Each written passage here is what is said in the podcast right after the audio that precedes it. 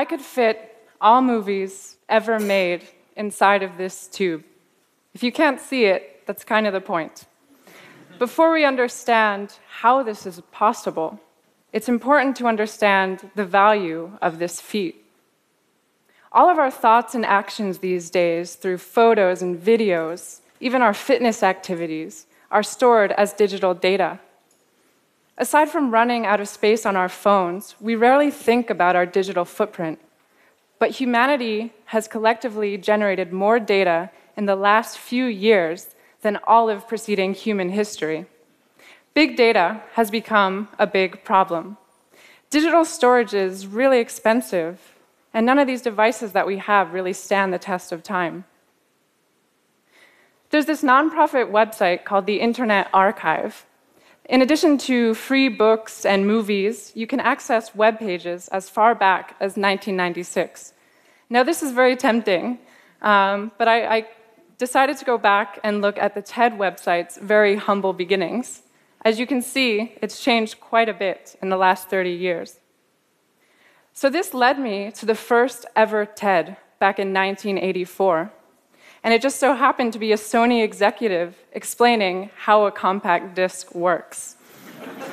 now, it's really incredible to be able to go back in time and access this moment it's also really fascinating that after 30 years, after that first TED, we're still talking about digital storage. Now, if we look back another 30 years, IBM released the first ever hard drive back in 1956. Here it is being loaded for shipping in front of a small audience. It held the equivalent of one MP3 song and weighed over one ton. At $10,000 a megabyte, I don't think anyone in this room would be interested in buying this thing, except maybe as a collector's item. But it's the best that we could do at the time.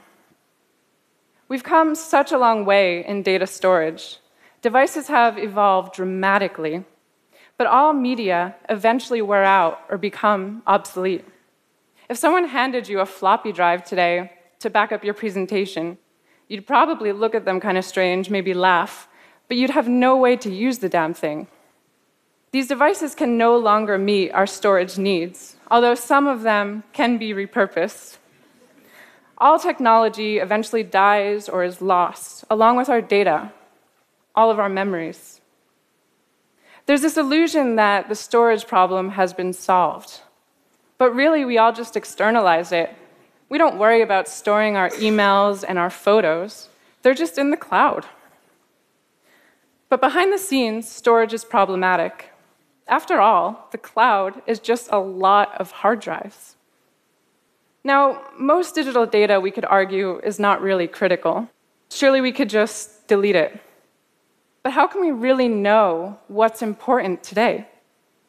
We've learned so much about human history from drawings and writings in caves, from stone tablets. We've deciphered languages from the Rosetta Stone. You know, we'll never really have the whole story, though. Our data is our story, even more so today. We won't have our record recorded on stone tablets. But we don't have to choose what is important now. There's a way to store it all.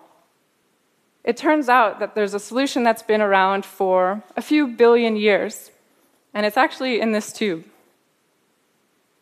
DNA is nature's oldest storage device. After all, it contains all the information necessary to build and maintain a human being. But what makes DNA so great? Well, let's take our own genome as an example. If we were to print out all 3 billion A's, T's, C's, and G's on a you know, standard font, standard format, and then we were to stack all of those papers, it would be about 130 meters high, somewhere between the Statue of Liberty and the Washington Monument. Now, if we converted all those A's, T's, and G's to digital data, to zeros and ones, it would total a few gigs. And that's in each cell of our body. We have more than 30 trillion cells. You get the idea. DNA can store a ton of information in a minuscule space. DNA is also very durable, and it doesn't even require electricity to store it. We know this because scientists have recovered DNA from ancient humans that lived hundreds of thousands of years ago. One of those is Ötzi, the Iceman. Turns out he's Austrian. He was found high, well preserved in the mountains between Italy and Austria. And it turns out that he has living genetic relatives here in Austria today. So you, one of you could be a cousin of Ötzi. The point is that we have a better chance of recovering information from an ancient human than we do from an old phone. It's also much less likely that we'll lose the ability to read DNA than any single man made device. Every single new storage format requires a new way to read it. We'll always be able to read DNA. If we can no longer sequence, we have bigger problems than worrying about data storage. Storing data on DNA is not new. Nature's been doing it for several billion years. In fact, every living thing is a DNA storage device. But how do we store data on DNA? This is photo 51. It's the first ever photo of DNA, taken about 60 years ago. This is around the time that that same hard drive was released by IBM. So, really, our understanding of digital storage and of DNA have co evolved. We first learned to sequence or read DNA, and very soon after, how to write it or synthesize it. This is much like how we learn uh, a new language. And now we have the ability to read, write, and copy DNA. We do it in the lab all the time. So anything, really anything, that can be stored as zeros and ones can be stored in DNA. To store something digitally, like this photo, we convert it to bits, or binary digits. Each pixel in a black and white photo is simply a zero or a one. And we can write DNA much like an inkjet printer can print letters on a page.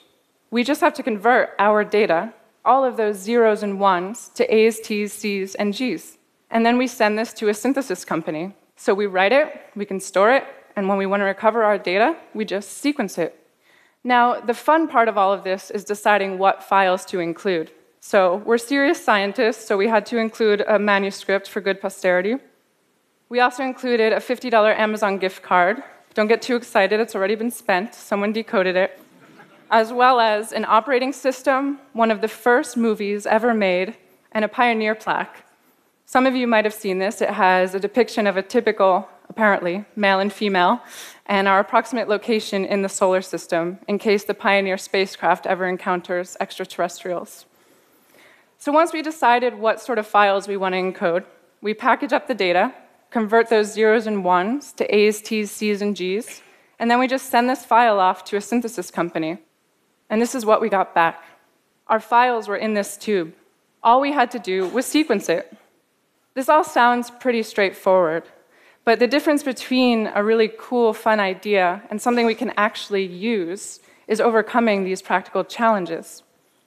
Now, while DNA is more robust than any man made device, it's not perfect. It does have some weaknesses. So, we recover our message by sequencing the DNA. And every time data is retrieved, we lose the DNA. That's just part of the sequencing process. We don't want to run out of data, but luckily, there's a way to copy the DNA that's even cheaper and easier than, than synthesizing it. We actually tested a way to make 200 trillion copies of our files, and we recovered all the data without error. So, sequencing also introduces errors into our DNA, into the A's, T's, C's, and G's. Nature has a way to deal with this in our cells, but our DNA is stored you know, our data is stored in synthetic DNA in a tube. So we had to find our own way to overcome this problem. We decided to use an algorithm that was used to stream videos. When you're streaming a video, you're essentially trying to recover the original video, the original file. When we're trying to recover our original files, we're simply sequencing. But really, both of these processes are about recovering enough zeros and ones to put our data back together. And so, because of our coding strategy, we were able to package up all of our data in a way that allowed us to make millions and trillions of copies and still always recover all of our files back. This is the movie we encoded. It's one of the first movies ever made. and now the first to be copied more than 200 trillion times on DNA. Soon after our work was published, we participated in an Ask Me Anything on the website Reddit. If you're a fellow nerd, you're very familiar with this website. Most questions were thoughtful, some were comical. For example, one user wanted to know when we would have a literal thumb drive. Now, the thing is, our DNA already stores everything needed to make us who we are. It's a lot safer to store data on DNA, in, a, in synthetic DNA, in a tube. Writing and reading data from DNA is obviously a lot more time consuming than just saving all your files on a hard drive. For now. So, initially, we should focus on long term storage. Most data are ephemeral. It's really hard to grasp what's important today or what will be important for future generations. But the point is, we don't have to decide today. There's this great program by UNESCO called the Memory of the World Program. It's been created to preserve historical materials that are considered of value to all of humanity. Items are nominated to be added to the collection, including that film that we encoded. While a wonderful way to preserve human heritage, it doesn't have to be a choice. Instead of asking the current generation, us, what might be important in the future, we could store everything in DNA. Storage is not just about how many bytes, but how well we can actually store the data and recover it. There's always been this tension between how much data we can generate and how much we can recover and how much we can store. Every advance in writing data has required a new way to read it. We can no longer read old media. How many of you even have a disk drive in your laptop? Never mind a floppy drive. This will never be the case with DNA. As long as we're around, DNA is around, and we'll find a way to sequence it. Archiving the world around us is part of human nature. This is the progress we've made in digital storage in 60 years at a time when we were only beginning to understand DNA. Yet we've made similar progress in half that time with DNA sequencers. And as long as we're around, DNA will never be obsolete. Thank you.